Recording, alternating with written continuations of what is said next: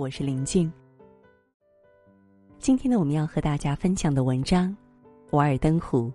当你与这个世界格格不入，或许你才是对的。下面呢，我们就一同来分享。如果你觉得生活太复杂，没有房子，没有车子，没法活，那么你可以读一读《瓦尔登湖》。那里有一个人安静的守着他的湖，看湖水微蓝，和鸟兽作伴。它会让你知道，一日三餐不必奢华也能饱，甚至如有必要，一天一顿饭也是可以的。它会让你知道，一件衣服不要掌声也能暖，一间房子不必豪华也能心安。这些都不是理想，不是空想，而是一种已然被实践过的生活。生活越简单，人生越自由。这个人从来不走寻常路。如果你读过梭罗，你会发现，这个人从来没有被什么规矩束缚过。一八一七年七月十二号，梭罗出生在麻省康科德镇，家里虽说不是大富大贵，但也不穷。如果按照今天的标准，梭罗是一个学霸。一八三三年，梭罗考进了哈佛大学。尽管他是一个大学生，但是他却很看不起大学。他觉得人生真正有用的东西根本不是大学学到的。大学毕业之后，他和哥哥一同教书，可是没多久他就不干了，去跟着父亲学做铅笔。他觉得自己可以做出一种铅笔，比当时流行的还要好。他成功了，他造出的铅笔确实品质极好，获得了当时最权威的认证，并取得了证书。这个时候，你可能会觉得他应该好好利用这个机会大赚一笔，但是他没有。他的朋友向他祝贺，因为他开辟了一条致富之道。但是他说：“我为什么要制造铅笔呢？我已经做过一次的事情，我绝不再做。”他又继续做着其他的研究和探索，却终究没有停留太久。他就像一个散步的人，在路边看到喜欢的东西，停下来欣赏一下。欣赏完了，继续前进，绝对不会一直停留于此。梭罗不是懒，不是没有志向，只是他觉得自己需要的确实不多，而物质能给他的又很少。需要钱的时候，他就做一些与他性情相近的体力劳动来赚钱，譬如造一只小船，或是一道篱笆，种植、接枝、测量，或是别的短期工作。他不愿长期的受雇。而这时候的他还那么年轻，他所有的友伴都在选择他们的职业，或是急于要开始执行某种报酬丰厚的职务。当然，他也不免要想到这同一个问题，但他没有按照那条人人都在走的道路前进，而是选择了自己的道路。尽管处境很难，但一切皆能自主，这是他的期望。世俗的规矩从来只能束缚住愿意被束缚的。简单，简单，再简单。他想的很简单，做的更简单。想的简单，让他生活上需求变得更少，以至于能较为轻松的满足自己的需求。做的简单，使得他可以保持自己心灵的愉悦。然而，不管当时还是现在，这何异于一个奇葩呢？他放弃了原本有机会获得的钱财名利，选择了另外一种不被大多数人认可的东西。他不学习任何职业，也不结婚，他独居却从来不去教堂，他从来不选举，也拒绝向政府付税，他不吃肉，他不喝酒，他从来没吸过烟。就是这样一个人，说好听点儿是无拘无束，说难听点儿就是没规没矩。当别人享受物质带来的优越感的时候，他也欣赏自己的简单生活，他宁愿减少日常的需要，以达到自给自足。他经常步行几百里，避免住旅馆，在农人与渔人家里付费住宿，认为这比较便宜，而且也能满足住宿的需求。他说：“他们因为他们的晚餐价昂而自傲，我因为我的晚餐价廉而自傲。”爱默生说：“要他说一个不字是轻而易举的事。”事实上，他觉得说不比说是容易得多。他听到一个建议的时候，他的第一种本能就是要驳倒他，因为他对于我们日常的思想的限制觉得不耐烦。一个人应该拥有怎样的生活，完全是他自己的选择。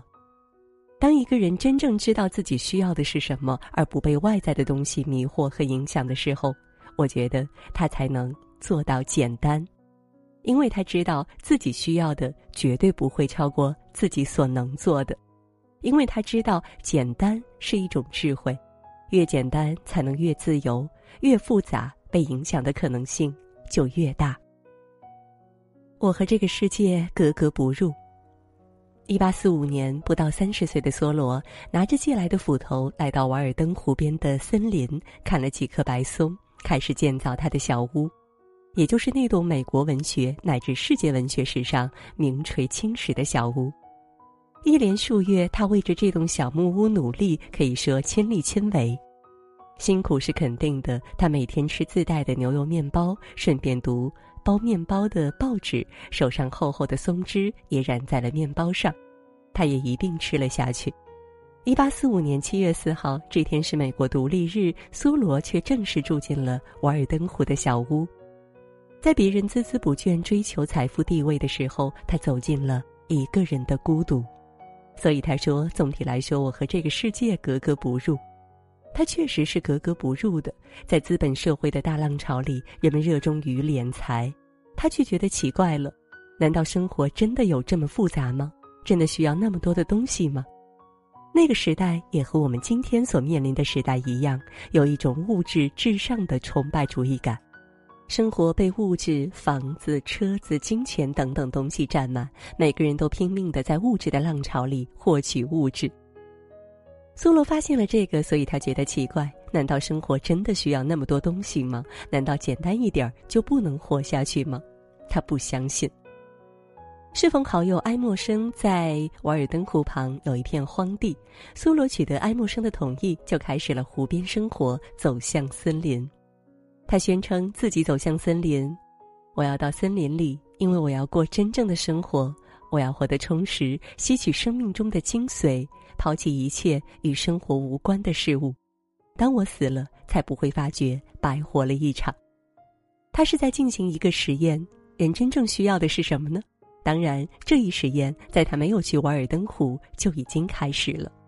他的人生一直都是在实践一种简单自主的生活方式。日子简单却有味儿。